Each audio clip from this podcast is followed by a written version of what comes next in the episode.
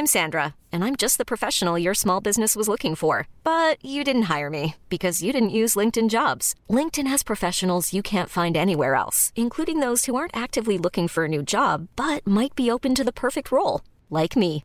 In a given month, over 70% of LinkedIn users don't visit other leading job sites. So if you're not looking on LinkedIn, you'll miss out on great candidates like Sandra. Start hiring professionals like a professional. Post your free job on linkedin.com/achieve slash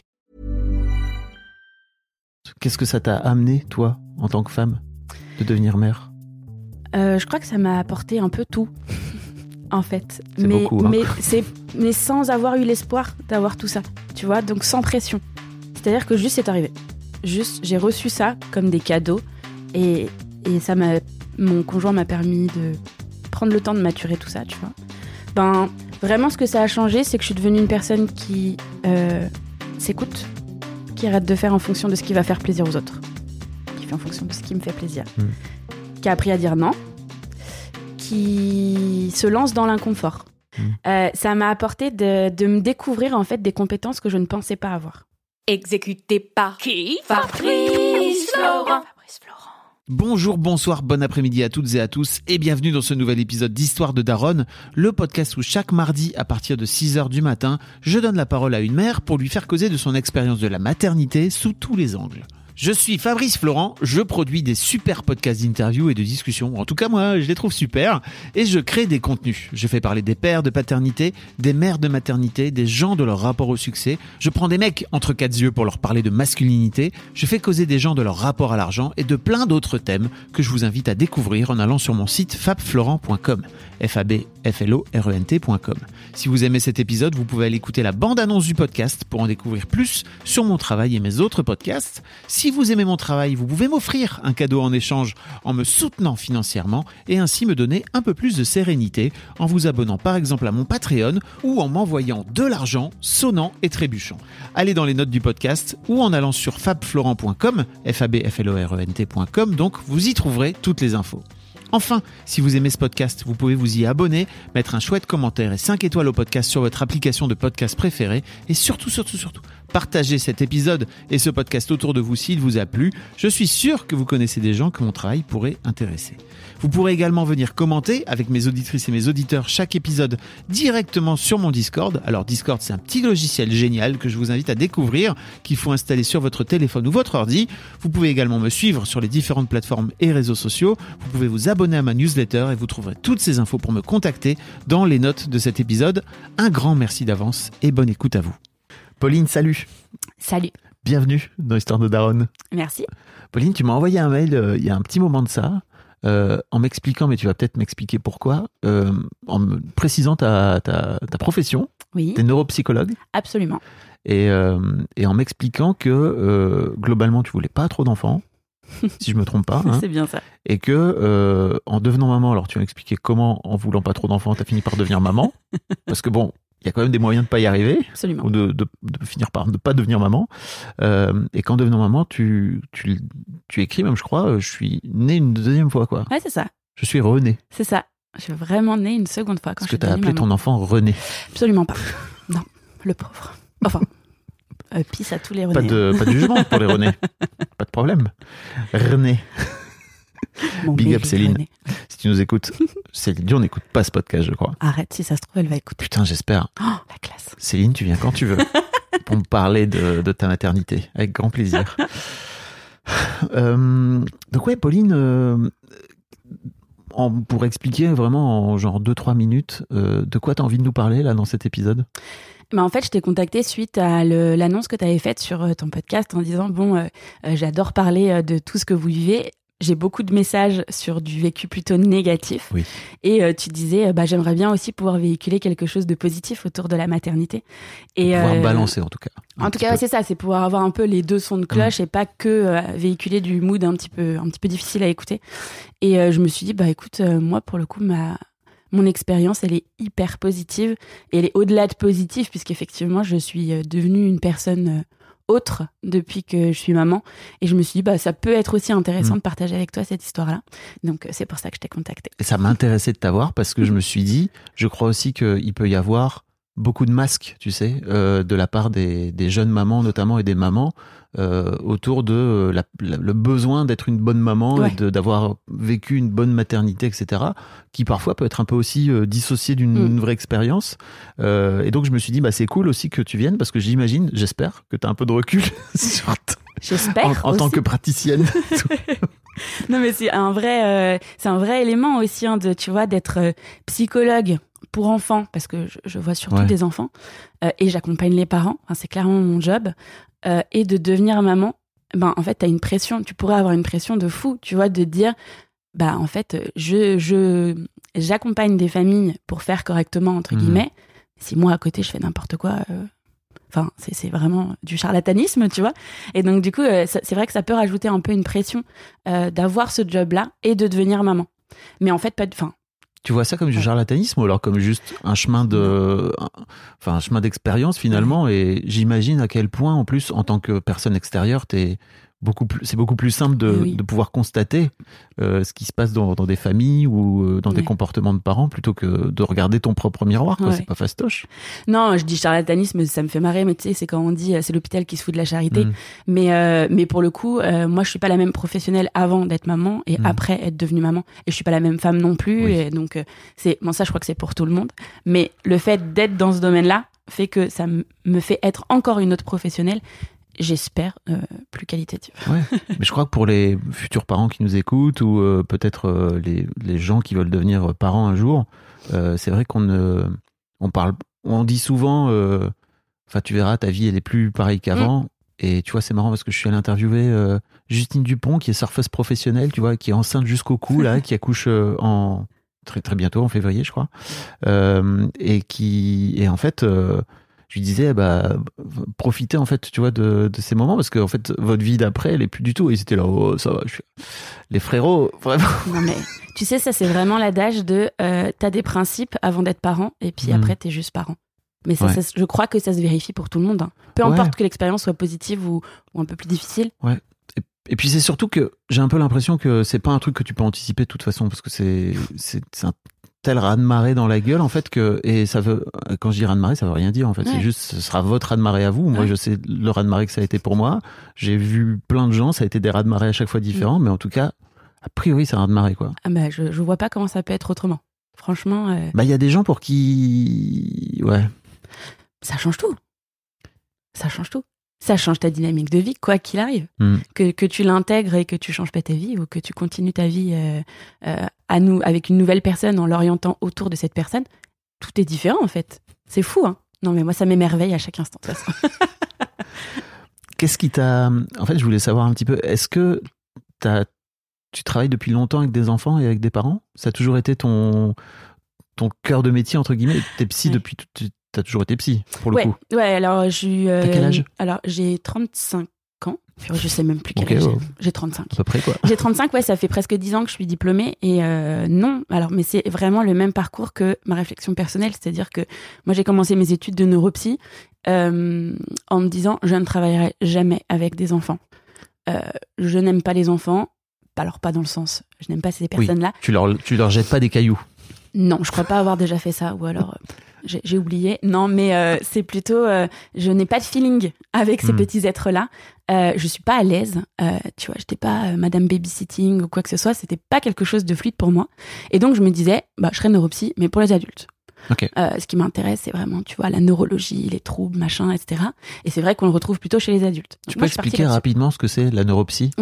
La neuropsy, en fait, c'est euh, donc c'est un diplôme de psychologue, mais avec une spécialité euh, sur le fonctionnement qu'on appelle cognitif, donc tout ce qui fonctionne à l'intérieur du cerveau. Et le but, c'est d'évaluer avec des tests, avec des comportements, enfin, par plein de méthodes, comment s'exprime le fonctionnement du cerveau. Donc, euh, c'est très multiple, hein, tu vois, ça peut être les troubles des apprentissages, ça peut être dans les troubles psychiatriques, il y a des troubles Ouais. cognitifs, Euh, ça peut être dans les maladies euh, neurodégénératives, Alzheimer, tout ça, Euh, les AVC, les tumeurs cérébrales. Enfin, en fait, on intervient dans tous les champs qui concernent la neurologie. Ok. Sauf qu'on n'est pas médecin. Oui, c'est ça. C'est qu'après, à un moment donné, il faut renvoyer vers un, Ah ouais. un psychiatre. Ouais, on reste psychologue avec une spécialité. Ok. Et donc, c'est toi aussi qui pré, on va dire, qui prédiagnostique en tout cas les TDAH potentiels, Exactement. etc. Ok. Ouais, ouais, ouais, D'accord. exactement. Marche. Donc moi j'étais partie euh, vraiment sur euh, de l'adulte parce que euh, ça me bottait, parce que je trouvais ça très, tu sais, un peu enquête. Qu'est-ce qui se passe dans son cerveau? On va aller chercher ça et tout. Et, et en fait par la force des choses au cours de mon de mon premier job que j'ai gardé 8 ans quand même, on m'a plus ou plus ou moins mise devant le fait accompli de bon bah tu vas devoir voir des enfants parce qu'on a beaucoup de demandes enfants. J'étais là bah ouais moi je suis pas formée, j'ai pas fait de stage là-dessus. Allons-y. Euh, autant me dire que j'étais pas franchement à l'aise euh, parce que certes il y a la relation avec les enfants donc si t'as pas le feeling c'est un, un petit peu Ouais. chaud. Mais alors le plus dur à gérer c'est pas les enfants c'est les parents. Laisse-moi deviner. Tout à fait, non? Ben oui. Non mais sauf que ça tu quand t'as pas cheminé dans ce sens-là au départ bah, tu te prends ça en, en pleine face et tu dis oh waouh. Mais qu'est-ce que t'entends par là?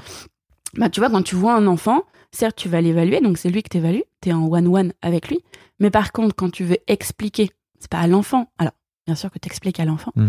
mais si tu veux qu'il y ait une vraie répercussion de ce que t'apportes euh, avec ton expertise bah, il faut que les parents s'en saisissent. Donc il faut que tu leur expliques. Il faut que tu fasses ce qu'on appelle de la psychoéducation tu vois leur expliquer quel est le trouble de leur enfant. Parce que c'est eux qui interviennent au quotidien en fait. Donc du coup bah c'est toute une diplomatie à avoir entre donner de l'info pas les brusquer Pour laquelle tu t'étais pas formé jusque-là, en tout pas cas. du tout. Pas du tout. Es du un tout. peu allé avec ta bite et ton Mais couteau c'est exactement ça. J'adore cette expression.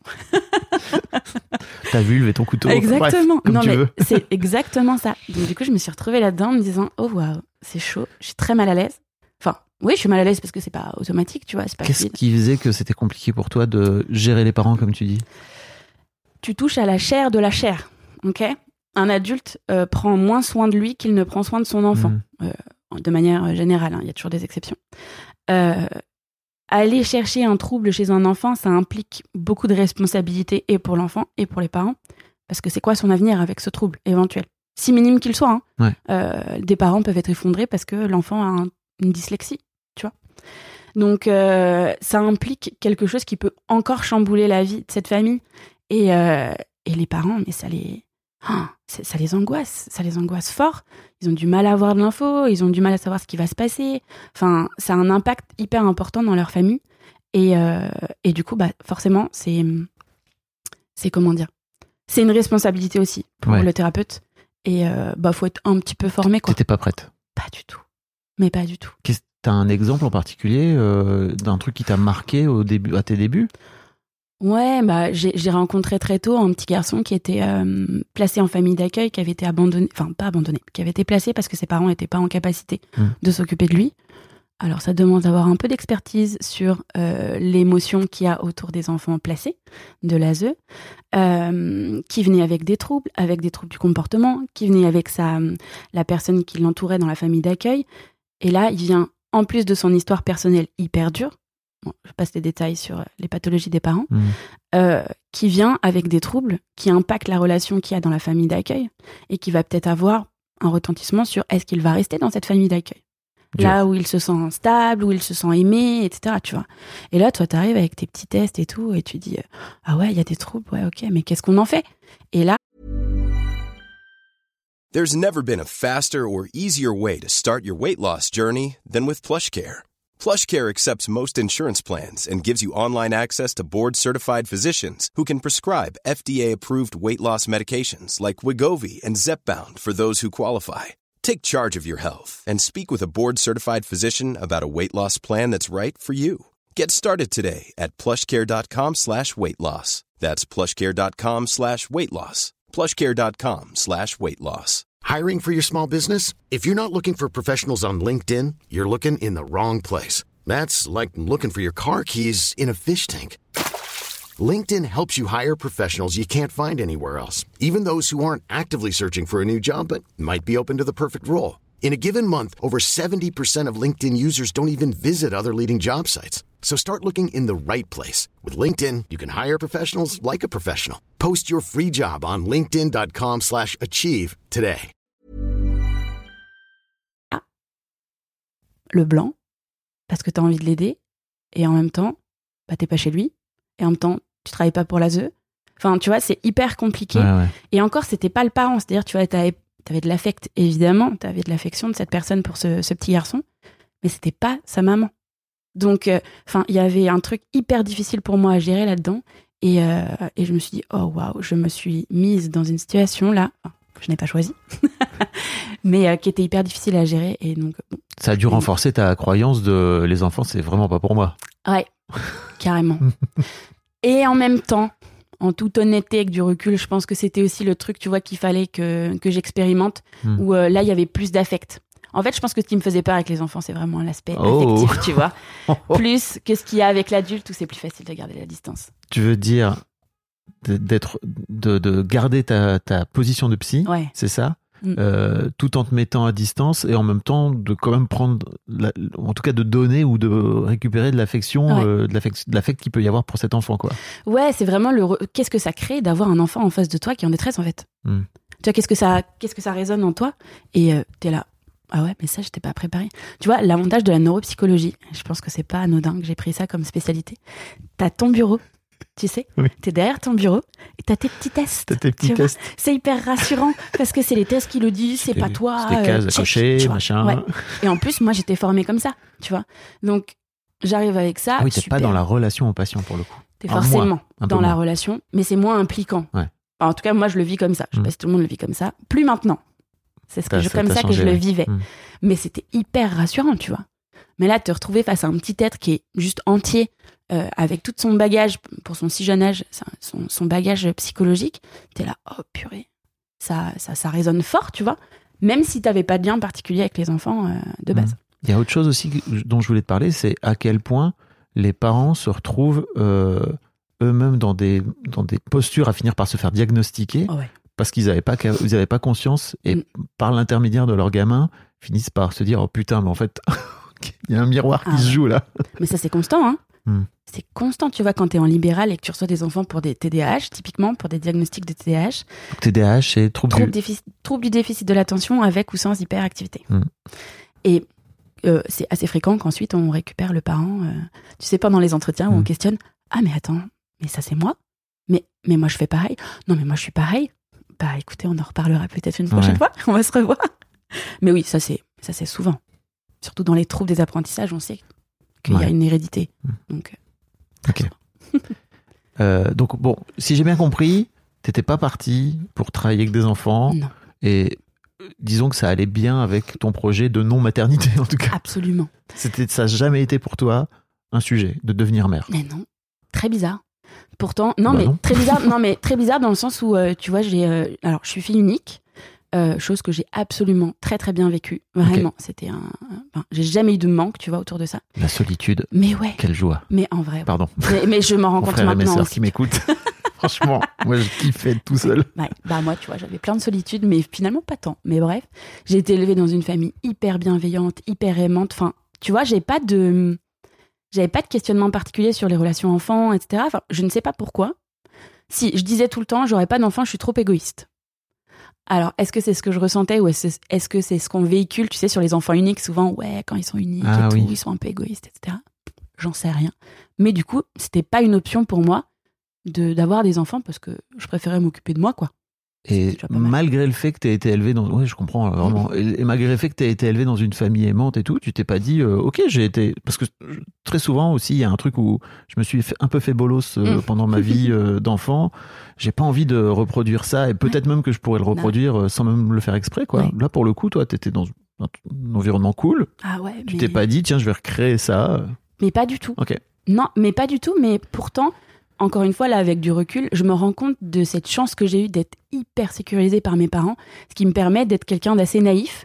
Alors, il y en a qui prennent ça pour une qualité, d'autres pour un défaut. Mm. Mais je suis extrêmement naïve. Tout est beau, tout est rose. Je suis très optimiste. Euh, un peu trop, quand même, parfois. Mais du Mm, coup, je euh, je pense que c'est ce qui fait aussi un que. peu trop Sérieux? Bah, il y en a qui trouvent que c'est quand même un peu. euh, Non, mais il y en a qui, on s'en fout de il y en a qui. Ouais, pour mais toi. je, je pense que parfois ça a pu me mettre dans des situations un peu délicates. Mais bon, tu sais, pas- passer un peu pour la concon, tu sais, qui a pas compris. euh, En vrai, je m'en fous. hein. Bah Mais oui, c'est ça, on s'en fout. ouais, je sais pas. Mais en tout cas, je me peut-être, j'ai jamais vraiment cherché pourquoi. Ça me tentait pas. Ah, t'as Mais, jamais euh, réfléchi? Mais non, Bah, enfin. non, mais attends, c'est pas parce qu'on est psychologue qu'on réfléchit tout le temps. Bah non, mais même après coup, tu vois, en te, en te disant, tiens, c'est quand t'es venu le désir de maternité, tu t'es Mm. pas dit, euh, t'as pas regardé un en reta- en arrière en me disant, bah tout ça vient? Non. Ok. Même encore aujourd'hui. Non, même encore aujourd'hui. Même pour venir dans l'histoire de Mais Daron. même pas. Non, mais tu vois, soit je veux pas savoir, et du coup je cherche pas, Ok. soit j'ai cherché, mais en fait j'ai pas trouvé de réponse euh, évidente. C'était comme ça en fait. Mhm. Je suis très comme ça. Si c'est genre euh, la vie elle vient comme elle vient. Oui. Et c'est tout. Ok. Donc euh, pour le coup, je m'étais pas posé la question et j'ai pas de réponse. Eh ben voilà. Si vous Fin. veniez chercher une réponse auprès de Pauline, c'est raté. Voilà. ne venez pas me voir. D'accord. À quel moment a eu lieu ce déclic alors dans ta tête? Est-ce qu'il y a eu un déclic déjà? Peut-être pas? Un déclic mais hyper euh, instantané. Je suis très impulsive comme personne. Quand j'ai décidé un truc, c'est maintenant tout de suite. Donc euh, ça fait, euh, je vais essayer de pas dire de conneries, mais ça doit faire 15 ans que je suis avec mon conjoint. Ok. Donc euh, Ah oui, donc en plus vous étiez ouais ouais. je- genre jeune couple quoi. Exactement. Et euh, un soir, on était à une soirée, je me rappellerai toujours, on s'en souvient très bien tous les deux, on était à une soirée. Attends, avant que tu me racontes ça, c'était un sujet entre vous, cette histoire d'enfant? Parce que quand vous vous êtes rencontrés à 20 ans, Ouais. j'imagine qu'à un moment donné, la question se pose. Ouais, mais posé euh, très vaguement, tu vois, ou en déconnant, tu vois, ouais, si un jour on a des enfants, ils s'appelleront Ta, euh, Ta et machin, tu vois. Ok. Mais pas du tout quelque chose de construit, pas un, un but commun euh, prédéfini à l'avance et on va vers ça, tu vois, dans notre Ok. couple. Euh, on en a parlé, mais c'était pas un sujet. Et toi, tu lui disais, moi c'est un non. Jusque-là en tout cas. Ouais, moi c'était plutôt, pff, franchement, j'ai pas tellement envie. euh, Ok. c'est bien de se gérer euh, que nous. C'est déjà pas mal, tu vois. C'est déjà C'est déjà un taf. pas mal de taf. Franchement, Exactement. si tous les gens, avant de faire des enfants, ils se disaient, vas-y, viens, on se gère que nous, et puis après on fait des enfants, Ouais, maybe le monde tournerait mieux. Mais bon, c'est une autre, c'est un autre podcast. c'est ça. Histoire de permis de faire des enfants. Voilà. Oh, purée. On part pas dans ce débat du permis d'enfant parce que ouh, c'est un peu sport. Mais euh, bah Euh. non, mais si tu devais délivrer des permis d'avoir des enfants, t'imagines? Mais franchement, moi j'aurais bien aimé qu'on me teste. Ouais? Sérieux. Mais sauf que comme t'es Je pas la même que- personne avant et après, C'est-à-dire, ben tu sais pas les compétences que t'auras en tant que parent quand l'enfant sera là. mais c'est pas ça, c'est que pour moi, il y a déjà une base à avoir euh, que j'avais pas personnellement et que en fait euh, j'ai fait payer à mes filles euh, Mm. sans le savoir bien sûr euh, inconsciemment quand elles étaient plus petites Toute la responsabilité qu'on met sur les parents. Mais oui, mais ouais. Et tu vois aujourd'hui je suis très à l'aise avec le fait que bon bah ok c'est leur chemin. Et Mm. en fait moi-même j'avais mes casseroles mes propres parents. Eux-mêmes ils avaient leurs casseroles de leurs propres parents etc et puis j'imagine que on a des casseroles transgénérationnelles qui remontent à très très loin tu vois. Et je suis très à l'aise avec ça mais je crois que pendant tout un temps euh, j'étais vachement en culpabilité Mm. euh, et surtout en fait j'étais pas conscient. Comme j'étais pas conscient Ah oui. En fait euh, tu, tu leur en fous plein la gueule et avec le recul je me dis bon bah en vrai j'aurais bien aimé être plus euh, ouais j'aurais bien aimé me, faire tester je sais pas euh, mais en fait juste tu vois qu'on te dise bon bah voilà en fait euh, les ça pourrait être un, ça pourrait être un pitch de film hein, franchement vas-y, Mais, vas-y, lance-toi. bah, en fait, on te fait passer des tests. euh, on fait passer des tests à tous les individus et à tous les couples, donc euh, Ouais. individuellement et, et ensemble, pour euh, voilà les voilà les compétences entre guillemets qui que vous avez pas, qui vous manquent, qui sont même pas des compétences, qui sont juste euh, des trucs que tu as en toi, quoi. Ouais. Tu vois, euh, sur l'amour de soi, par exemple. Putain, moi j'aurais bien aimé découvrir beaucoup plus tôt ce que c'était. Ouais, mais est-ce que tu l'aurais exploré si t'avais pas eu d'enfant et si t'avais pas eu ces questionnements, tu vois? Excellente question. C'est pour ça que moi je pense que tout le monde a sa chance d'être parent, mais par contre il faut que ce soit accompagné. Pour ceux qui ont besoin. Oui, et ça pour le coup, c'est pas forcément. Et tu vois, même des gens qui ont vécu des trucs compliqués Ouais. et durs dans, dans l'histoire de Daron, l'histoire de Daron, ils sont pas accompagnés psychologiquement. On les, ils ont peut-être une séance et après euh, ça dégage, euh, ils sont pas suivis, quoi, tu vois. Ouais. Et je trouve que c'est dramatique, quoi. C'est c'est très compliqué. Et même pour les parents pour qui tout va bien, en Ouais. vrai, on devrait leur dire, les gars, let's go en thérapie. Mais oui. mais moi j'en vois des parents qui vont bien. Et Ah c'est oui, cool, Trop bien. tu vois. Ouais. Mais euh, je les vois et je leur dis bah en fait ce que vous faites c'est trop cool. Mhm. Ben Déjà rien que ça, c'est ouais, incroyable. mais c'est trop bien. Mhm. Donc non, moi je suis pas pour le permis d'être parent, mais par contre je suis pour l'accompagnement. Donc oui, alors ce déclic, pardon. Ouais, ce déclic, c'était hyper drôle. On était à un anniversaire et on était en train de danser tous les deux. Alors, ce qui est assez rare parce que mon mec est pas très danse, tu vois. Et euh, on se regarde et on se dit, viens, on fait un enfant. Et les deux, on se regarde, on se dit, grave, on y va. Un mois après, j'étais enceinte. Waouh. Quand je te dis que je fais les trucs dans Est-ce que Pauline l'immédiat, a le temps? C'est un non. ouais, je suis un petit peu speed. Mais euh, non, mais vraiment, ça s'est passé comme ça. Tu vois, il n'y a pas eu de, de grandes discussions. On sera quoi comme parents? On va faire comment pour l'accueillir? Enfin, il y avait un contexte. Hein, on était en capacité d'accueillir un enfant aussi, tu vois. Mais euh, on était hyper, euh, hyper sur la même longueur d'onde. Juste, on s'est regardé, on a dit, viens, on le fait. Allez, go, on y va. Incroyable. Et Ouais. vous en aviez jamais vraiment parlé auparavant d'un vrai désir, quoi. Non. Très vaguement. Alors si, je sais que mon conjoint, il lui a toujours voulu avoir des enfants. Oui. Mais c'était pas une condition sine qua non, tu vois. C'était pas un truc. euh, Il allait pas te quitter parce Pas que du toi, t'en voulais pas spécialement. Non. Non, parce que moi, j'étais plutôt claire dès le début. Hmm. Bon, visiblement pas si claire. mais, euh, mais non, ouais, c'était pas un sujet. C'était très au fil de l'eau, quoi. Ok. Mais c'était fou. Bon, on s'en rappelle très bien tous les deux de cette soirée. C'était très drôle. C'est incroyable. Ouais. Et, et, et en fait, au-delà du. Ça devient d'où je, je cherche à comprendre un petit peu Ouais, ce qui se passe, tu vois, mais ça te- à quel moment ça te, ça te tombe dessus Et tu te dis, ok, c'est maintenant? Eh ben, je pense que finalement, tu vois, le fait d'avoir commencé à travailler avec des enfants, c'est peut-être le truc qui m'a fait un déclic. Mais je pense que c'était, tu vois, là, en en discutant, je l'ai pas spécialement conscientisé avant, mais euh, je me dis que euh, je me mettais moi-même une barrière sur la relation que j'avais avec les enfants, la non-relation que j'avais, tu vois, le non-feeling que j'avais Mhm. avec les enfants en consulte. Et quand je j'ai commencé à expérimenter un peu plus, euh, ben en fait, j'ai vu que ça passait. Et en fait, j'ai vu que finalement, je n'étais pas si nulle, tu vois, dans l'interaction avec les enfants. Et en fait, c'est cool les enfants, finalement. Donc, euh, bah pourquoi pas? Go. Je trouve que ce qui est incroyable, et je crois qu'il faut le souligner, c'est qu'en fait, t'as pas eu un désir d'enfant, mais c'est que t'as eu le désir de devenir mère. Ouais. Et pour moi, c'est pas du tout la même chose. Ouais, ouais, ouais, non, c'est clair. C'est pas du tout la même expérience. C'est-à-dire que tu avais le désir d'avoir une relation avec un enfant. Exactement. Et, ce qui, et d'ailleurs, ça me fait penser que euh, je j'ai jamais projeté quoi que ce soit comme attente sur euh, mes enfants. Alors, on en projette toujours malgré soi. Enfin, je suis pas du tout Mm. irréprochable.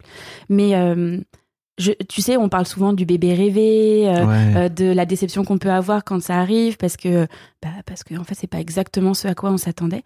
Moi, je m'attendais à rien en fait. J'avais pas d'attente vis-à-vis de cet enfant. J'avais juste une attente d'expérience. Et, euh, et donc, j'a- j'ai pas d'attente particulière quand il est arrivé. Il est arrivé comme il est arrivé, quoi. Ça me chamboule que tu me dises ça. Ouais. Ouais, vraiment. Et je trouve ça trop cool. non, mais c'est trop bien ce- que ce discours existe. Ouais. Euh, parce que je trouve qu'on a trop tendance à. à- et tu vois, moi-même, je l'ai fait dans cet ordre-là. Tu vois, Mm. c'était un peu une liste de courses. Tu vois, Ouais, ouais. ok, on arrive à tel, euh, à tel âge, ça fait autant d'années qu'on est dans la relation, il faut qu'on se marie, Mm. il faut qu'on ait des enfants, il faut qu'on ait une maison, machin.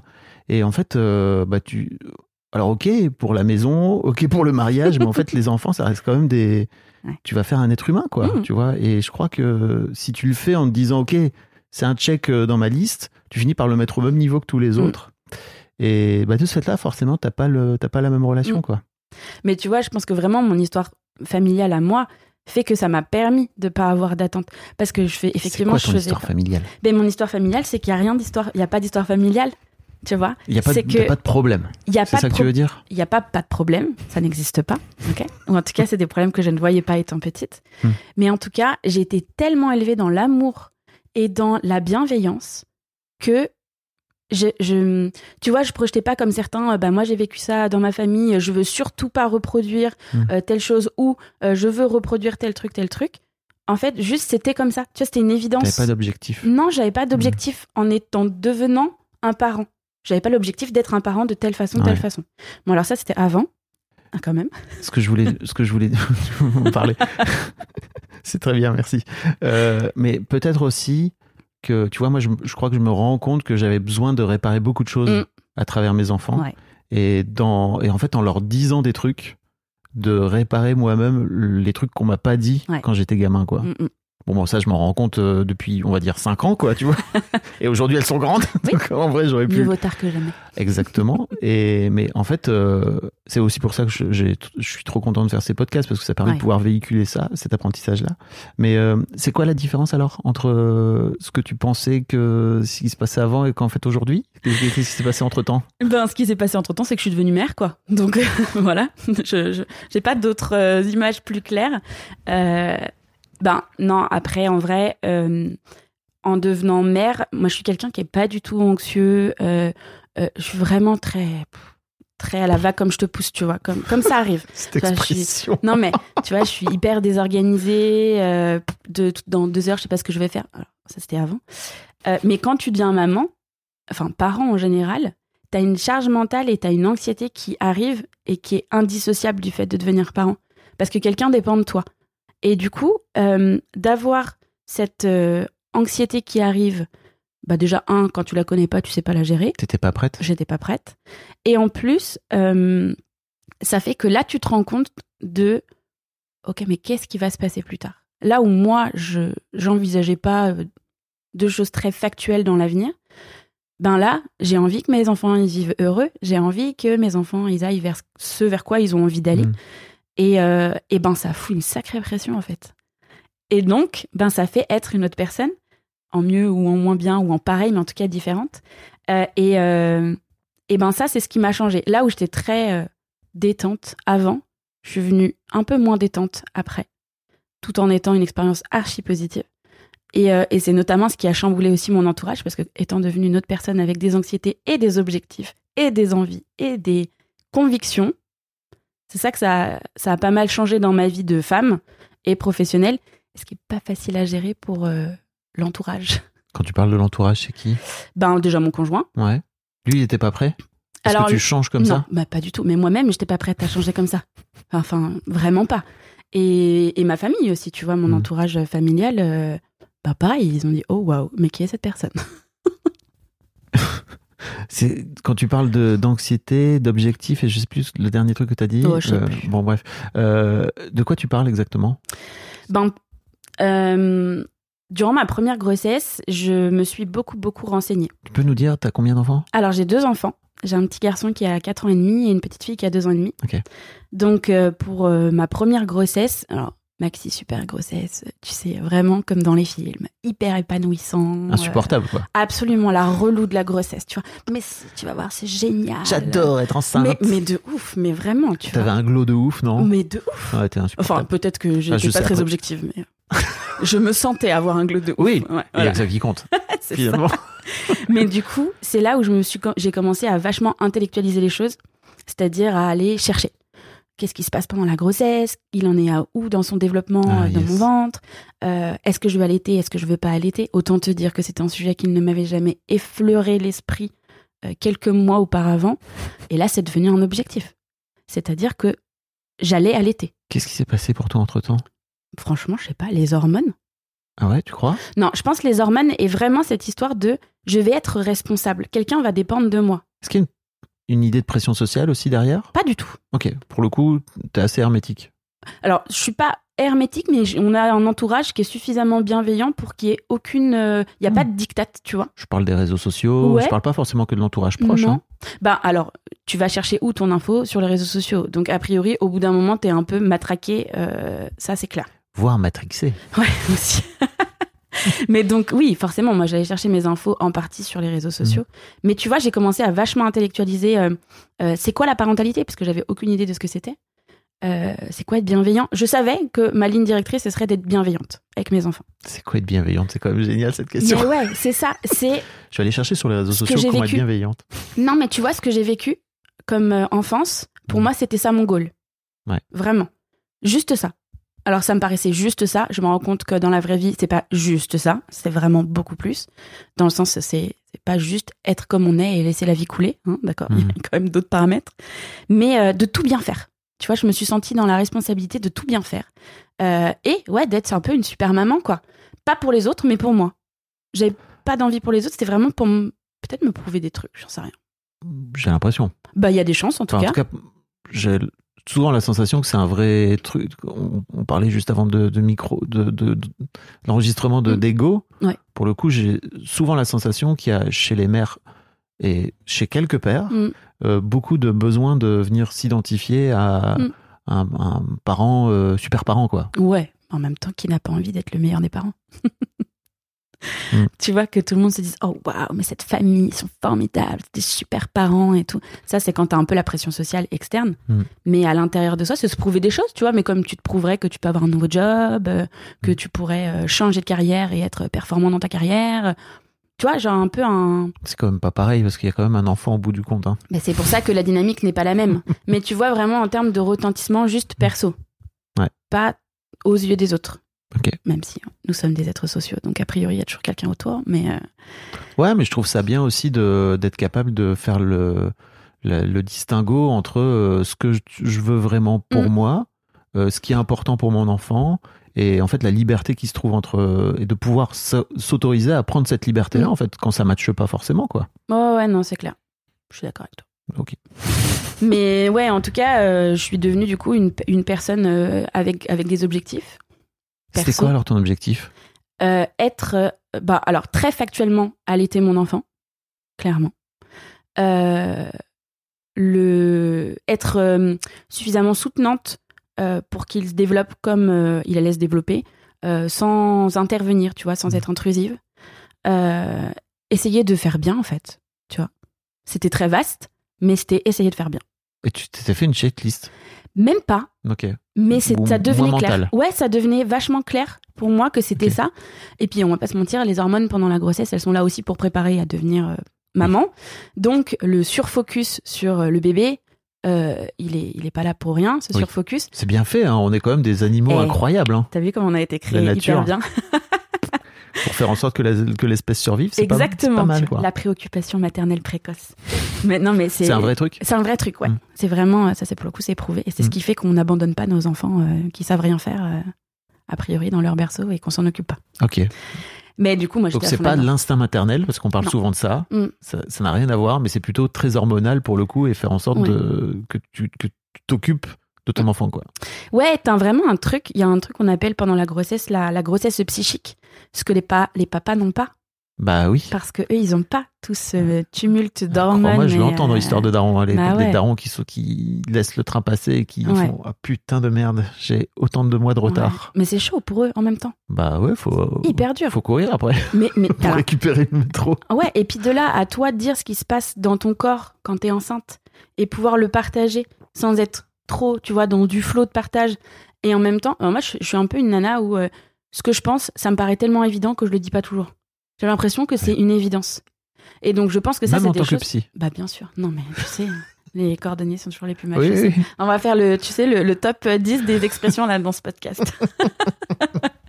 mais du coup, euh, je pense qu'il y a, il y a vraiment cette grossesse psychique, elle est là pour essayer de se fermer aux autres infos et, euh, et être focus sur cet enfant parce que c'est ça la priorité.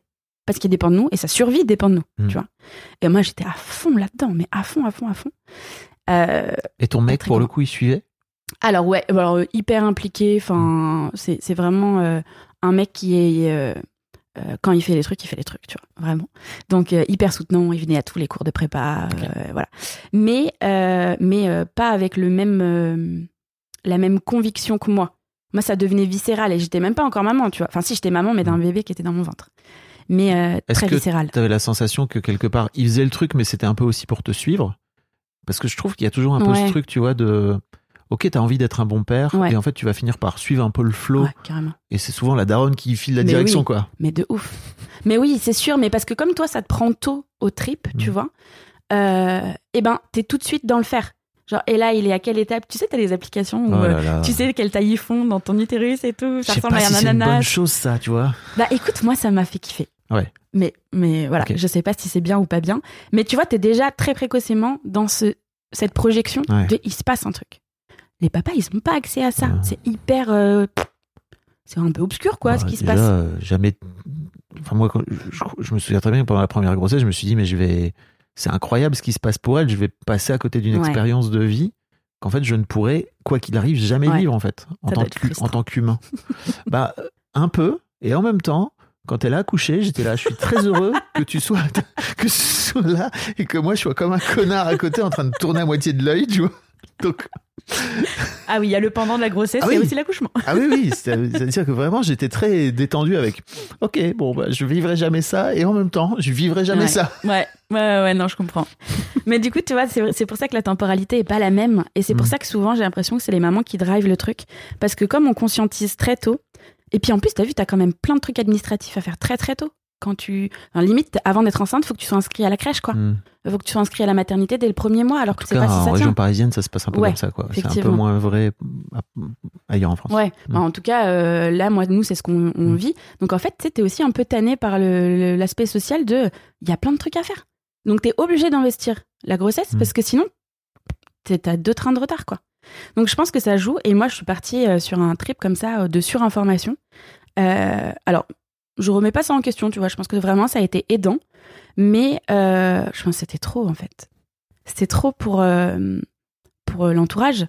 Donc moi, mon mec, il m'a suivi. On a voulu, j'ai voulu faire de l'aptonomie pour mon premier. Bah, on Trop a bien. fait de l'apto et, euh, et c'était aussi pour le mettre dedans, tu vois, parce Mhm. que t'es vraiment en communication avec le père aussi. Et, euh, et pareil, donc on a fait ça. Une petite checklist, quoi. Ben même pas, parce que ça, j'en avais pas entendu parler avant. C'était vraiment chercher ce qui me convenait, quoi. Donc ouais, c'est même pas vraiment. de- Alors moi, je le conscientise pas comme ça. Peut-être de l'extérieur, ça peut paraître checklist, effectivement. Mais euh, je l'avais pas comme ça en tête, en tout cas, tu vois. Et donc du coup, ben je je suis partie là-dedans. J'ai tracé ma route, tu vois, là-dedans. Et je pense que mon mec était un peu euh, à côté, euh, hyper entourant, bienveillant, mais effectivement, il avait pas du tout le lead là-dessus, quoi. Je sais où je vais accoucher, comment je vais accoucher, mon projet de naissance, c'est ça, bliblablou, tu vois. Ouh, Ça devait être un peu tendu. J'étais pas du tout euh, pour lui. Ouais, ouais. Pour le, pour, le- pour le coup, avec le recul, alors je sais pas comment vous avez fait pour euh, le deuxième, mais tu te dis que ça aurait été cool de le co-créer, c'est ça? Pour lui. Pour moi, je sais pas. non, mais sérieux, je Ouais. pense que ça m'a construite. Ouais. Et, et pourquoi je te raconte ça, ce fait d'être surinformée, etc. Parce que ce qui m'a révélé en étant mère, c'est que je suis devenue une personne avec des convictions. Là où j'en avais pas avant.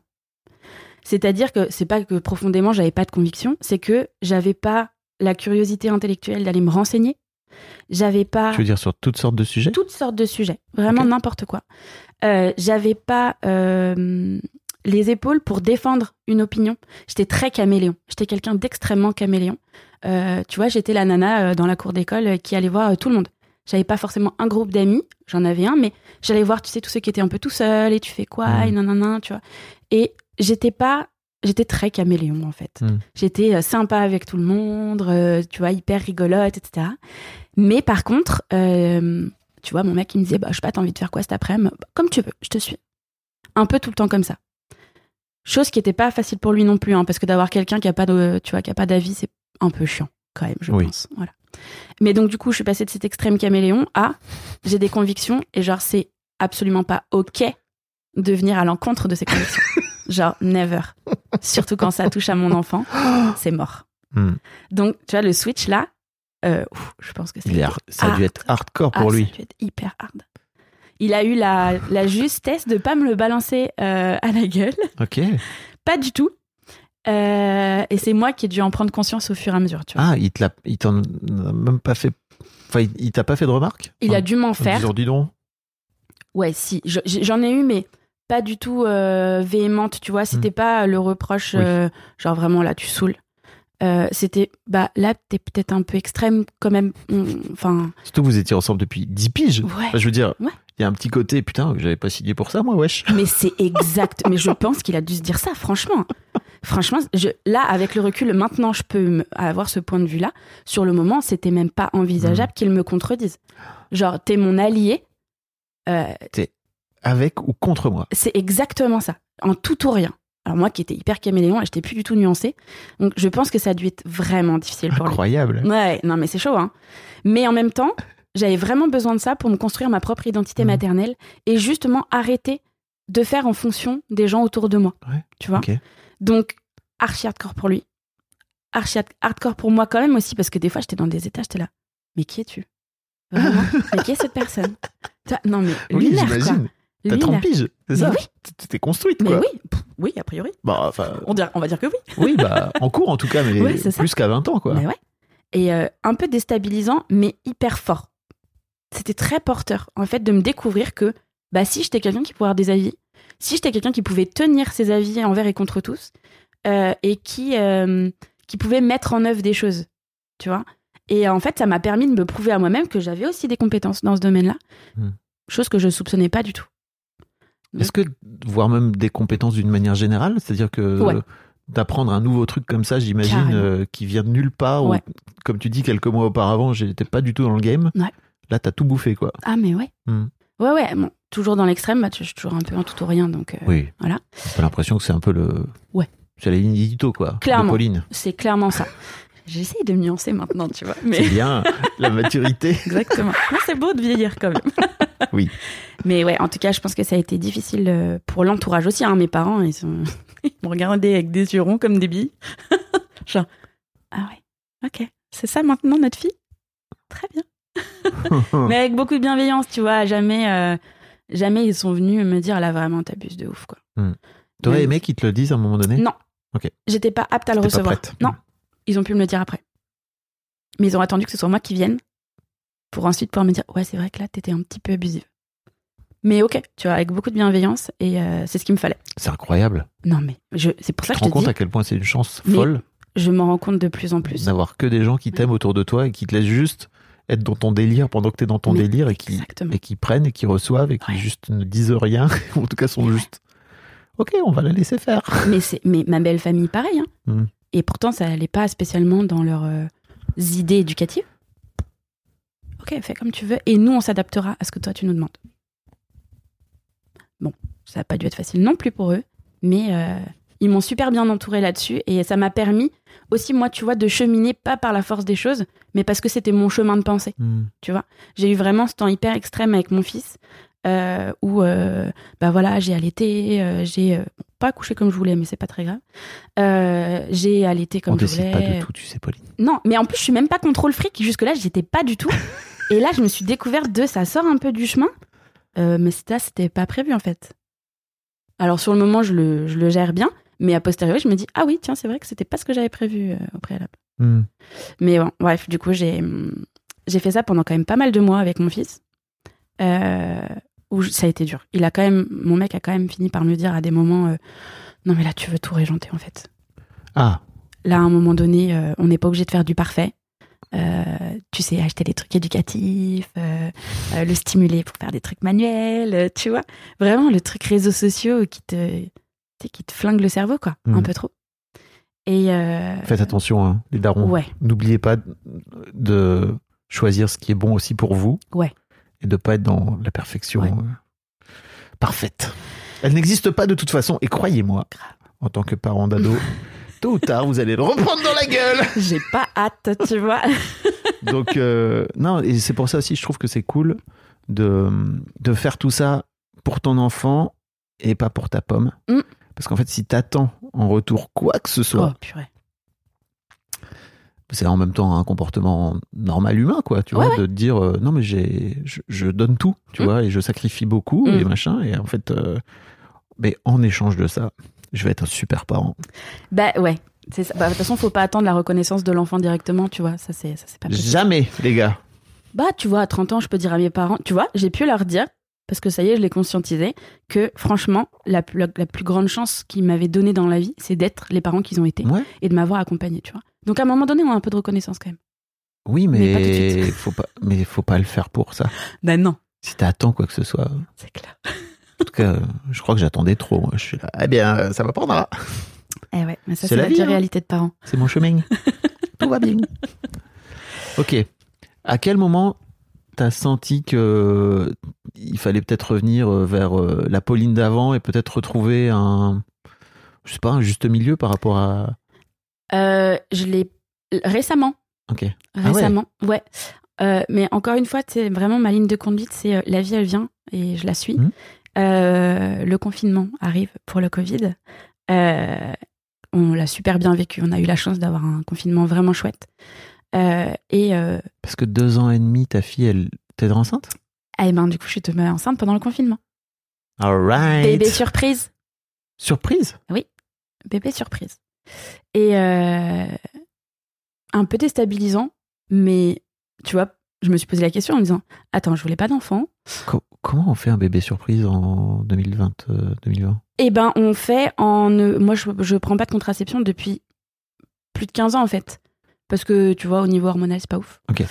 Euh, donc, euh, bah, donc, potentiellement, bébé surprise, si tu surveilles pas ton cycle, c'était pas hyper. euh, tu vois Quand on mettait pas forcément de protection ou quoi que ce soit, donc. euh, voilà. Alors sachez-le, pour tous les gens qui nous écoutent, les jeunes qui nous écoutent, la, la méthode du retrait n'est pas une méthode de contraception. Ouais. La preuve. Ça ne marche pas. Ouais. si vous vraiment voulez pas d'enfants, Ouais. euh, les capotes, hein, Ouais. ça marche bien. Non, mais du coup, était- était-elle si surprise que ça? Je ne sais pas, Mm. tu vois. Mais en tout cas, bah voilà. Donc, euh, sortie de confinement, je suis enceinte de ma fille. Euh, la question s'est posée pas très longtemps de savoir si on gardait ce bébé ou pas. Ah ouais, ça a duré peut-être une journée, tu vois, le temps d'accuser la surprise. Et, et voilà. Et donc, du coup, ça, ça a tout changé. Tu vois, j'ai eu la grossesse pour le premier, grossesse idyllique, euh, maternité idyllique, euh, ça roulait, l'allaitement s'est bien passé, mon fils se développe bien, machin, etc. Vraiment, euh, vraiment la relou, quoi. Tu vois, la maman relou, vraiment. Et, là, je tombe enceinte de, donc de ma fille. Grossesse pas difficile en soi, mais difficile émotionnellement. Mon fils avait du coup euh, 14 mois quand je suis tombée enceinte. Ah, je croyais qu'ils avaient deux ans d'écart. Ah oui, oui, ok, Ouais, oui, quand je ça. suis tombée enceinte. Euh, et en fait, ben, gérer un petit être non autonome et être enceinte d'un second être, bah franchement, c'est sportif de ouf. Mhm. Et surtout quand tu l'avais pas spécialement euh, planifié entre guillemets, où c'était, ben, tu t'es pas rendu compte en fait de la charge que ça pouvait euh, être. Donc tu- Je crois que tu t'en rends pas compte. non, faut même, être dans si, le dur. même si tu le planifies. Ouais. Ouais, ouais, faut être un peu dans le dur avant de s'en rendre compte. Mais, euh, mais où là, euh, j'étais j'étais chiante, mais chiante de ouf pendant cette grossesse. Déjà, j'étais malade, alors que j'étais pas malade pour la première. Euh, j'étais irritable avec mon fils, mais de ouf. Je- tu vois, vraiment, euh, tu sais, le, le truc un peu épidermique, tu vois, de euh, s'il me touchait, euh, je l'allaitais toujours euh, pendant que j'étais enceinte. Et, euh, et tu vois, ça devenait vraiment hyper épidermique. J'étais très intolérante à, à ce qu'il pouvait faire, dire, etc. J'étais pas méchante dans les faits, mais au niveau sensation, c'était très désagréable. Ah ouais, Ouais, trop bizarre. ça a dû te faire bizarre. Mais bah, pareil, j'ai encore switché, tu vois. Non, mais vraiment, des doublements de personnalité. Enfin, ça doit être. Non, mais là, tu vois, en en, parlant, je dois- j'étais en train de me dire, mais l'entourage, de se dire, mais, mais eh, ça y est, elle a lâché la rampe, la pauvre, quoi. Enfin, pff, elle est passée d'une personnalité à une autre à encore une autre, ça devait être hyper dur. Comment ça se passe avec tes 42 personnalités euh, Écoute, euh, la plupart du temps, on se met d'accord. Franchement, ça passe. Mais c'est vrai que des fois, on se dispute un peu, quoi. C'est un peu compliqué. Mais ouais, du coup, cette, cette grossesse, j'étais vachement irritable, euh, fatiguée, enfin, comme aussi quand t'as un premier, hein, enfin, quand t'as Mhm. un enfant et que t'es enceinte d'un deuxième. L'avantage que ça a eu, c'est que du coup, mon fils et mon mec, qui étaient déjà très proches, euh, sont devenus euh, fusion ultime. Ah. Ah ouais, franchement, euh, les deux, ils ont une relation de dingue. Et encore maintenant. Parce que moi, j'étais moins dispo. Mm. J'étais moins apte, tu vois, à être euh, dans l'écoute, euh, à être euh, oui, ok, je gère mes émotions, bliblablou. Euh, D'ailleurs, spoiler alert, c'est une connerie. hein. Et il y a des émotions en étant parent. Euh, ne masquez pas vos émotions. Ça ne les aide pas du tout. Ça n'aide pas les émotions, tu veux dire? Ça n'aide pas l'enfant. Ça n'aide personne. Non, ça n'aide personne a priori, mais si on le fait dans le but d'être bienveillant avec l'enfant, c'est pas une bienveillance Hmm. que de faire ça. Donc, mais bon, des fois il faut cheminer pour s'en rendre compte. Bah oui. tu m'étonnes. Ouais. Et donc du coup, bah pareil, switch, je suis devenue euh, euh, assez irritable, euh, très ouais, très insupportée par les trucs autour de moi, etc. Et, et je suis restée un peu comme ça, finalement. Encore aujourd'hui? Encore un peu aujourd'hui. Ok. avec moins. Mais tu t'en parlais tout à l'heure de un peu de l'abnégation, tu sais, de faire abstraction de soi. En fait, je pense que le switch, c'est pas tant que je suis devenue irritable, c'est que je suis devenue une personne autre que juste une maman. Là où avec mon fils, j'étais dans le don de soi total, Mm. Euh, mes émotions passées après, mes besoins passés après. Enfin, tu vois le. Ah, bah dans l'excès encore une fois. Mhm. hein, bref. Euh, et ben là, je me suis recentrée aussi sur mes propres besoins à moi, ce qui fait que bah ouais, j'étais pas tout le temps hyper joyeuse, Mhm. hyper euh, euh, douce, etc. Mais en fait, c'était ok. Franchement, c'était ok. Trop bien, hein, alors que ta fille a deux ans et demi, Ouais. ça tu disais Mm. Bien ouais, hein. Il y, a- il y a des femmes pour qui ça arrive à 55 ans, quoi. Ouais, mais en- Ah putain, je suis peu qu'une mère. Je suis pas finalement qu'une mère, je suis Ouais. aussi une femme. Let's go. bah ouais, mais tu vois, C'est chaud hein, à cet âge-là. le job que je fais, je pense que c'est ça, ça aide. Mm. Tu vois, les deux, en fait, les deux communiquent vachement. La vie perso et la vie pro, là, en tout cas, dans mon travail à moi, vraiment, c'est glissant. C'est glissant parce que ce que je construis dans ma vie de maman, je construis ma vie professionnelle en parallèle. Et ce que je construis dans ma vie professionnelle, ça me donne Ça vachement nourrir. de billes, ouais, dans ma vie de maman. Donc, euh, c'est une richesse euh, infinie. Mais vraiment. Dans quel sens en fait tu dirais que ça vient nourrir ton, enfin ton activité professionnelle. Et donc, Ouais. tu as des exemples en particulier? Des trucs que tu as ramenés, entre guillemets, de ton cabinet dans ta vie de maman? Ce que je ramène le plus, c'est la prise de recul. Tu vois, c'est pas tant des techniques, c'est pas tant des connaissances, même si forcément t'en acquiers. C'est vraiment le, le, le pas de côté que tu fais euh, pour observer ce que tu es et ce que tu fais. Et en fait, ça, c'est le pouvoir, tu vois. De pouvoir juste se dissocier de l'instant un moment et d'être dans le raisonnement et pas dans l'émotion. Alors, faut pas tout intellectualiser non plus, hein, Oui. ça, ça, c'est un peu le piège. Mais d'avoir ce Un recul. bon équilibre, en tout cas. Ouais, mais ça, c'est le truc. L'équilibre dans toutes les sphères de la vie, c'est quand même le truc le plus dur. Mais tu vois, par exemple, quand j'accompagne des, des- des familles avec des jeunes enfants qui ont des problématiques euh, un peu communes, tu vois, de bah ouais, il y a des étapes dans la vie de l'enfant qui sont un peu ardos pour les parents. ben, c'est OK. Et là, quand je fais le parallèle avec ce que moi je vis, parce que j'ai des enfants presque du même âge, tu vois, quand je Mhm. reçois ces familles, je me dis, mais en fait, c'est normal. Et je vais dire à ses parents que c'est normal. Pourquoi moi, j'intériorise pas toujours que c'est normal Mhm. dans ma famille? Et tu vois, de, de, de me nourrir de l'expérience et de la compassion que j'ai acquérie pour les parents que je reçois, que je n'avais pas avant. Et en même temps, de me dire, bah ouais, mais ce que eux vivent, c'est aussi la réalité de plein de familles, mais c'est aussi la mienne. Donc, ok, tranquille à la maison, euh, détends-toi aussi, tu vois. Ne sois pas justement dans euh, le faire parfait. Mhm. Vraiment, il n'y a, y a même pas de sens. Les deux se nourrissent en permanence. Ouais. Et, euh, mais c'est d'une richesse euh, extrême. Ça fait des nœuds au cerveau, clairement, mais c'est d'une richesse sans fin. Pourquoi ça fait des nœuds au cerveau? Parce que J'ai au contraire plutôt l'impression que c'est plutôt fluide. c'est fluide, mais intérieurement, c'est quand même le bordel. Tu vois, avec mes 42 personnalités, il faut quand même que chacun donne son avis. Et c'est un peu chaud. euh, de euh, il faut faire comme ça, mais dans la vraie vie, je suis dans l'émotion, donc je peux pas tout gérer. Euh, J'ai mes besoins qui passent avant, mais en même temps, c'est des enfants, Hmm. des petits êtres qui ne sont pas encore autonomes. Donc je me dois de les mettre en sécurité au niveau émotionnel. Bien sûr. Et en fait, tu sais, tu switches comme ça tout le temps. Et en plus, c'est ce qui se passe dans ma tête. Mais encore une fois, je dis pas toujours mes connaissances. Je les dis pas toujours à mon conjoint. Donc moi, tu vois, ça me paraît hyper fluide. Ah, ok, c'est ça. Tu... Oui. Et lui, il me regarde avec des yeux ronds comme des billes. Putain, mais t'as encore mis un tableau de routine en place, t'as encore fait ci, t'as encore fait ça. Tu m'as même pas demandé, tu vois. Tu m'en as pas parlé. Et là, il me dit ça, je dis, Ah, c'est pas faux. C'est canon qui te le verbalise. Ouais, faut creuser un peu. faut ramer avant d'avoir l'info, mais c'est bien qu'ils me le disent. Faut ramer avant qu'il qu'il te le dise, tu veux ouais, dire? ouais, c'est pas. Ah, ouais. Ça demande de- Parce que. d'avoir un temps, tu vois, Hmm. dédié. Oui. Messieurs, communiquez, mais mesdames aussi. Bah, ouais, et puis surtout, euh, prenez votre place, quoi. Pour moi, c'est ça le truc le plus dur, c'est que j'ai l'impression que t'aimes bien faire les choses désormais, Ouais. que t'es là-dedans, tu vois. Ouais. Et c'est vrai que, et là je vais parler de moi, c'est que moi je me suis, j'étais avec une femme qui faisait ça, Mm. et c'était canon parce que ça m'a facilité la vie de ouf. Mais avec le recul aussi, euh, je sais que, alors j'ai jamais voulu prendre cette place, mais je Mm. l'ai jamais conscientisé. Aujourd'hui, je l'ai beaucoup plus, tu vois. Euh, mais ça m'a, ça m'a coûté Mm. avec le recul. Mm. Et en fait, avec le recul, ce que je ferais aujourd'hui, c'est que j'irai la voir tout de suite en lui disant alors certes, ça me facilite la vie et merci beaucoup, Mm. mais en fait là, tu es en train de prendre toute la place. Ouais.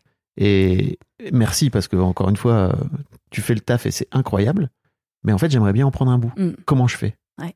Et ça, j'y suis venu beaucoup trop tard et c'était déjà trop tard en fait. Ouais. C'est-à-dire que c'était déjà, elle, elle m'a vraiment dit, mais frérot, t'es en train de foutre le bordel dans mon organisation. J'étais là. Ah, alors que je viens juste pour aider moi à la base. hein. Ok, désolé, je m'en vais. Bah c'est ça. bah, euh, non, mais oui. Tu préfères dire ah, ah, bah, je veux pas déranger moi alors. Ah oui. Mais en fait quand tu veux pas déranger, tu ne prends aussi pas ta place quoi. Ouais. Et bah, ça finit par. C'est marrant parce que sur le forum de Mademoiselle à l'époque, il y avait vraiment des. Il y avait un forum, euh, enfin il y avait un sujet de femmes enceintes et tout. Et en fait les nanas passaient leur temps à râler contre leur mec Mm. qui faisait rien. Et moi j'arrivais de temps en temps comme un connard en disant. Et euh, juste, est-ce comment ça se passe vous en termes de, de, de prise de place par rapport à tout ça? Parce qu'en fait, fusiller. ah mais je me faisais tirer dessus, mais bien sûr, c'est évident. Et je comprends en plus, parce Ouais. que elles, elles étaient juste dans... Bah putain, il faut rien en même temps. Ouais. T'es là, bah ouais, mais euh, comment ça se passe? Mais ça, tu sais quoi? dur, hein, c'est super dur. Mais c'est dur, mais ça, ça se construit dès l'enfance. Parce qu'en fait, la- Pour moi, dès les premières semaines, en fait. C'était les premiers jours. mais oui, mais dès l'enfance pour le papa, mais même dès l'enfance des futurs papas que seront nos enfants. Tu vois, mes futurs Mm. papas, futures mamans. Incroyable. Mais vraiment, tu Mm. vois, moi, je- je- je- j'en parle beaucoup avec les parents de quand ils me disent Ouais, je veux que mon enfant soit autonome. Ok, bah déjà, c'est quoi l'autonomie pour vous? Est-ce que vous le laissez faire? Est-ce que vous le laissez expérimenter? Si vous ne le laissez pas expérimenter, il l'acquérera pas en fait. Que ce soit de l'émotion, que ce soit de la manip, que ce soit de l'autonomie euh, d'habillage, peu importe. Est-ce que tu le laisses se tromper? Est-ce que tu le laisses Est-ce que tu es à côté de lui pour la- le, le guider, l'accompagner plutôt? Ou est-ce que tu es devant en lui faisant la carotte tu vois? Et c'est pas du tout la même posture. Ouais. Mais en fait, si on arrive à leur laisser cette place-là petit, il y a des chances qu'ils puissent prendre cette place-là plus grand aussi, tu vois? Bah oui. J'ai beaucoup d'espoir là-dessus, tu vois. Mais je me dis, Mm. c'est quand même hyper délicat de dire à une nana qui est pleine d'hormones, qui vient d'avoir un gamin, pardon, mais laisse-moi faire en fait. Euh, C'est sûr que tu vas te prendre un fusil de chasse dans la tronche, c'est- obligé, tu vois. Mm. Et en même temps, c'est vrai que si tu le fais pas, si tu vas pas chercher cette place-là, c'est normal qu'on te la laisse pas. Bien sûr. Mais c'est d'une, franchement, c'est d'une difficulté cette situation. Je, je voudrais pas être papa, tu vois, pour le coup. Bah, moi, j'ai une anecdote que j'ai déjà racontée, je crois, dans l'histoire de Daron, mais peut-être pas dans l'histoire de Daron. C'est que euh, je me suis retrouvé. Premier jour, on rentre de la maternité. Donc, euh, la petite euh, Lina, elle a genre quelques jours. Euh, et en fait, sa mère me demande d'aller chercher un truc à la cuisine. Je reviens avec un truc sur deux. D'accord? Et elle me dit Ah, t'as un truc sur deux. Je suis Ah, putain, merde, pardon, j'y retourne. Et elle dit à sa fille, qui a vraiment genre trois jours, eh ben ça c'est papa, tu vois. Il déconne et tu vois, il oublie toujours un truc sur deux. Et moi je fais le, en faisant le chemin, j'entends ce truc et je me dis, il y a vraiment un truc qui déconne. et je suis revenu la voir et je lui dit, tu sais, j'aimerais juste bien que tu prennes conscience qu'en fait Mm. quand tu es en train de dire ça, tu es aussi en train de vous mettre, de la mettre dans ton camp entre guillemets, Ouais. qu'en fait tu es en train de me mettre de côté. Et, euh, et en fait, euh, si tu fais ça, très vite, je te promets, moi, je vais juste me mettre devant ma console de jeu Bah ouais. et je vais te laisser faire. Parce qu'en fait, si tu veux être une super maman, tu vas être une super maman. Et, euh, et en fait, j'ai eu cette, cette prise de conscience-là, mais vraiment genre instantanée. Et, et ça m'a fait beaucoup de bien aussi parce que je crois que de ce fait-là, dans les premières semaines, les premiers mois, j'ai pu prendre ma place. Mm. Ça a été moins simple à tenir après par la suite parce Ouais. que c'est du taf en fait. C'est pas Ouais. parce que tu arrives à prendre ta place à un moment donné Mm, mm. que tu arrives à. En fait, que après c'est mis en place. hein. ça, ça bouge sans arrêt quoi. Donc faut, faut taffer. Faut taffer et il faut expérimenter. En fait, c'est vraiment les automatismes, tu vois. Il faut faire et faire et refaire et refaire avant que ce soit fluide. Mais encore une fois, cette histoire de congé paternité, merci. Ah bah euh, oui. voilà. Mais en fait, si t'as plus d'expérience, si t'es plus là, t'acquiers plus vite et du coup, tu prends plus ta place. Et puis surtout, bah, il faudrait que ce congé soit obligatoire et qu'il soit exactement de la même durée pour les pères et pour les mères. Il y a encore du taf Oh là là. sur le sujet. C'est fou. On espère qu'on va avancer vers du mieux. Clairement. Euh, tu disais que t'étais étais rené Mm. au tout début. Ouais. Euh, quel, fa- en fait, j'aimerais bien que tu m'en dises plus. Qu'est-ce que ça t'a amené, toi, en tant que femme, de devenir mère? Euh, je crois que ça m'a apporté un peu tout, en fait. C'est mais, beaucoup, hein. mais, c'est, mais sans avoir eu l'espoir d'avoir tout ça, tu vois, donc sans pression. C'est-à-dire que juste c'est arrivé. Juste, j'ai reçu ça comme des cadeaux et, et ça m'a, mon conjoint m'a permis de prendre le temps de maturer tout ça, tu vois. Ben, vraiment, ce que ça a changé, c'est que je suis devenue une personne qui euh, s'écoute, qui arrête de faire en fonction de ce qui va faire plaisir aux autres, qui fait en fonction de ce qui me fait plaisir, Mm. qui a appris à dire non, qui se lance dans l'inconfort. Tu vois, Euh, je donne des formations, euh, je fais des conférences, etc. Tu faisais pas avant? je faisais euh, avec moins de confiance en moi, Hmm. tu vois, Euh, de changer de taf euh, parce que ça me convenait plus et c'était plus ce qui me rendait heureuse. Ça m'a fait devenir une personne qui a des convictions et qui pouvait porter des convictions en, les, en étant un peu moins extrême, tu vois. De pouvoir aussi quand même écouter l'autre en retour. Mm. Euh, ça m'a apporté de, de me découvrir en fait des compétences que je ne pensais pas avoir.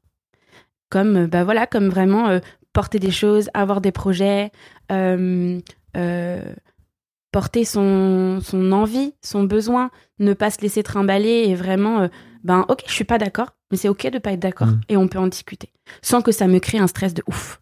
Parce que tu vois, s'il y avait un seul truc un peu difficile avec mes parents, c'est la gestion du conflit. C'est-à-dire qu'on on se barre, mais on se barre loin. Tu vois, on voit un petit truc qui va créer du conflit. Vous l'esquivez. Ah, mais alors on l'esquive 8000, tu vois. Et ben ça, c'est un truc qui m'a permis de développer cette compétence-là, que je j'apprivoise encore, tu vois. C'est pas encore très fluide. Parce qu'on est bien d'accord que esquiver le conflit, tôt ou tard, ça finit par faire grossir le conflit? Ah non, mais c'est nul. non, mais c'est improductif au possible. Mm. Sur le moment, c'est vraiment sur le moment à court terme, ça t'apporte un confort, mais sur du long terme, ça t'apporte un inconfort plus grand. Donc c'est un très mauvais plan, clairement. Mais tu vois, vraiment plein de petites compétences comme ça qui font que je me sens plus entière et je me sens plus moi, avec plus de défauts, moins lisse, tu vois. Parce qu'avant, j'étais plus lisse Hmm. puisque j'étais tout le temps le smile, tout le temps souriante, ça allait toujours, tout en faisant des maladresses en plus, parce que tu vois, de vouloir toujours faire plaisir à tout le monde, euh, à un moment donné, c'est pas jouable. C'était un masque, on est d'accord. C'était. Non, je pense que c'était l'absence de se poser des questions. Ok. C'est vraiment se laisser porter. Alors ça rajoute de la complexité, c'est-à-dire que maintenant se poser des questions, ça fait que tu vois, ça tourne un petit peu dans la dans la tête, mais c'est cool. C'est cool et du coup j'ai repris goût à mon travail là où je trouvais que c'était chiant à mourir. Euh, et ben j'ai des projets, ça m'anime, j'ai juste envie de réfléchir tout le temps et de me laisser porter. Et en fait vraiment c'est en ça où je suis renée, c'est que je suis toujours la même personne avec les mêmes bases de ben je suis toujours euh, plutôt positive, plutôt souriante, plutôt j'espère agréable, tu vois. Enfin j'espère pour avec les gens que j'aime.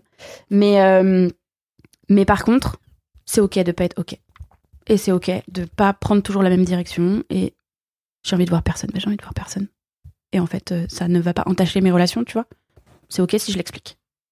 Bon, le chemin est encore long, mais euh, En tout cas, c'est c'est cette base ouais. vers laquelle tu veux aller et vers laquelle tu te sens bien. Ah bah, et clairement, c'est en ça où je me dis, mais la maternité, ça a tout révolutionné. Mm.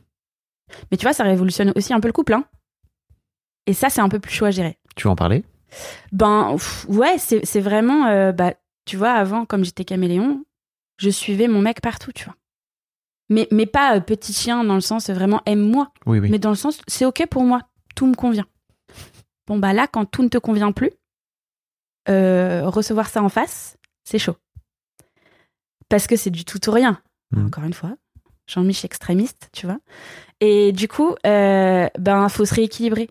Mais se rééquilibrer quand t'as deux êtres supplémentaires euh, dans la vie, Mm. euh, quand moi je suis hyper hyper investie dans mon travail et euh, bah du coup je suis peu à la maison. Euh, je suis saturée de charge mentale très facilement. Enfin, alors moi, je suis quelqu'un qui supporte pas la charge mentale. Euh, donc, bah, c'est qui la priorité? Moi. Ensuite, mes enfants. C'est pas, c'est, factuel. Ce n'est pas ce que je vis vraiment, hein, mais ce qui peut laisser transparaître mon taf. Et après, si j'ai encore un peu d'énergie, mon mec, en fait. Mais ça, c'est pas ok. En vrai, c'est pas ok. Mais juste, il faut le temps, tu vois, de le mettre euh, à plat et que lui, il puisse me dire, mais en fait, tu m'as, tu m'as oublié. Je suis où là? Dans, dans le truc. Et de switcher avec tout ça, t'es là, ok, c'est trop pour moi. Je suis allée faire une retraite yogi au fond de l'Auvergne pendant 15 jours et je veux voir personne, tu vois. Donc ouais, l'équilibre du couple, du couple, il est tellement changé. Et si t'as pas l'espace d'en parler, et si t'es pas dispo, tu vois, tout à l'heure tu me demandais si t'aurais aimé qu'on me dise dans les premiers mois de vie de mon fils, t'abuses un peu là, t'es un peu extrême. Ben non, parce que j'étais pas apte à le Mhm. recevoir à ce moment-là. Et la patience que tout le monde a eue d'attendre que je sois accessible pour recevoir ça, mais en fait, c'est le meilleur cadeau qu'ils m'ont fait. Ah ouais. Parce que ça m'a permis de moi conscientiser les trucs. Et que quand ils m'ont envoyé les infos avec bienveillance, j'étais là, ok, mais à culpa, j'avoue, j'ai abusé. Le piège de ça, c'est que tu finisses par jamais être accessible jusqu'au moment où c'est trop tard pour l'autre. Mais ouais. Et que l'autre dise Eh bien, c'est ciao Ça m'a cassé les couilles jusque-là. cet équilibre, il Mm. est, mais il est improbable. Mm. Franchement, ça demande une confiance dans, dans, dans, dans ton entourage, que ce soit ton conjoint, ta conjointe ou ta famille. Ça demande vraiment aussi qu'on te fasse confiance, tu vois. De te dire, OK, on peut te laisser, on peut se permettre de te laisser partir dans tes trucs. Parce qu'on sait qu'on va te récupérer à un moment donné. Mais ça demande un équilibre euh, de dingue. Moi, mon conseil, Ouais. bon, qui nous a amené au divorce, mais finalement, en vrai, c'est pas ce conseil-là qui nous a au divorce, c'est juste nos chemins se sont séparés et se et se sont séparés de façon plutôt cool. Euh, c'est vraiment un dîner toutes les semaines, dès le plus rapidement possible, Mm. en fait. Si vous avez un peu d'argent à investir dans une babysitter, si vous n'avez pas d'argent, faites en sorte de faire garder votre môme par des amis, des machins, si Mm. vous avez des services à demander, mais un dîner ensemble en dehors de la Mm. maison ou alors à la maison, mais sans télé, sans machin, juste à parler de vous et à débriefer sur comment ça se passe entre vous. Franchement, ça nous a, ça nous a bien aidé, nous. Ouais. J'admire les gens qui arrivent à faire ça. Mais faut- en fait, ça, faut le faire. C'est-à-dire que juste, tu vois, on- notre vendredi soir, c'était le vendredi soir. C'était pour nous deux, pour notre pomme. Mais tu vois, moi, quand je repense à comment j'étais la maman de mon fils, là, petit, mais déjà le maître. Comment J'étais la maman de mon fils. Mais oui, parce que. toujours. Bah oui, mais je suis plus la même maman maintenant. Encore une fois, tu vois, ça, ça a évolué au fur et à mesure du temps.